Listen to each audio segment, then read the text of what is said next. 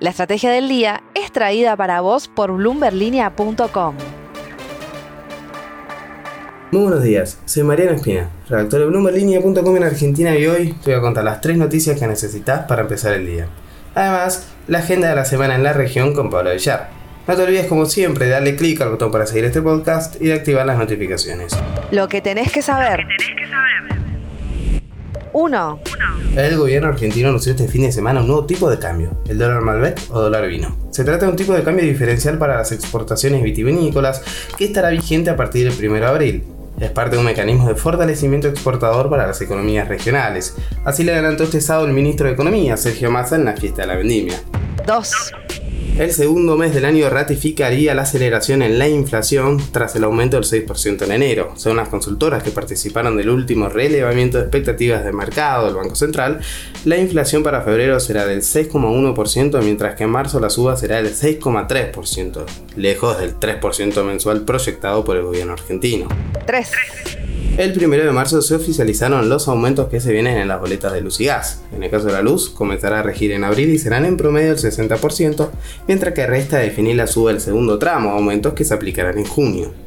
Los aumentos en el servicio de gas estarán vigentes desde este mes y serán en promedio del 21% para los hogares de altos ingresos y del 19% para ingresos medios.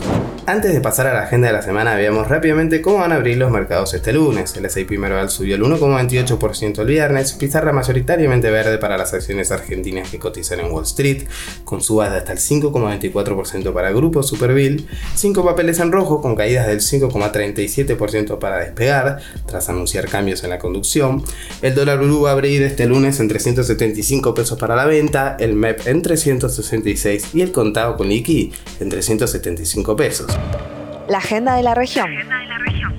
Hola amigos de la Estrategia del Día de América Latina y el Mundo. Entre las novedades que se vienen esta semana para la región, este miércoles 8 de marzo se espera en Chile la inflación de febrero. Las estimaciones apuntan a que probablemente subió al 12,6% desde el 12,3% en enero y los menores aumentos de los precios de los alimentos y los combustibles deberían imitar el avance general. En todo caso, los resultados estarán muy por encima del objetivo, de acuerdo a Adriana Dupita y Felipe Hernández de Bloomberg Economics. Mientras tanto, el jueves 9 de marzo se sabrá también cuál es el nivel de la inflación en México. Las previsiones de Bloomberg Economics apuntan a que probablemente cayó un 7,68% en febrero desde el 7,91% de enero.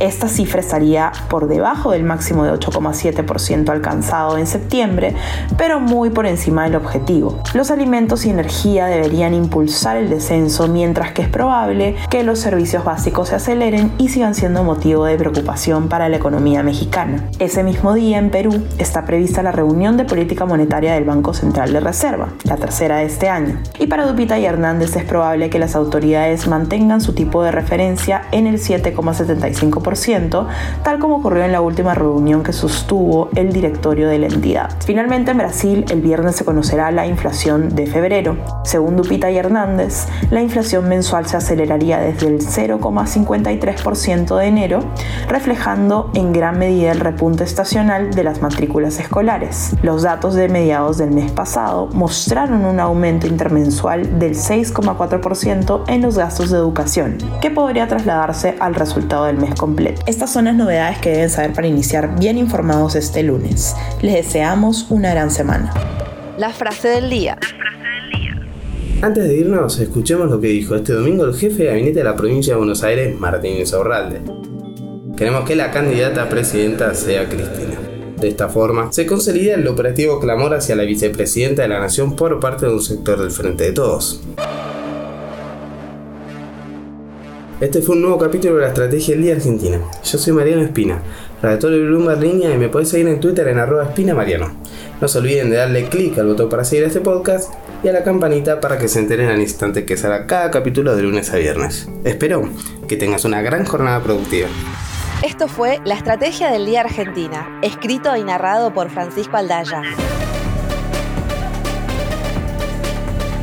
Producido por Arturo Luna y Daniel Hernández. Que tengas un día muy productivo.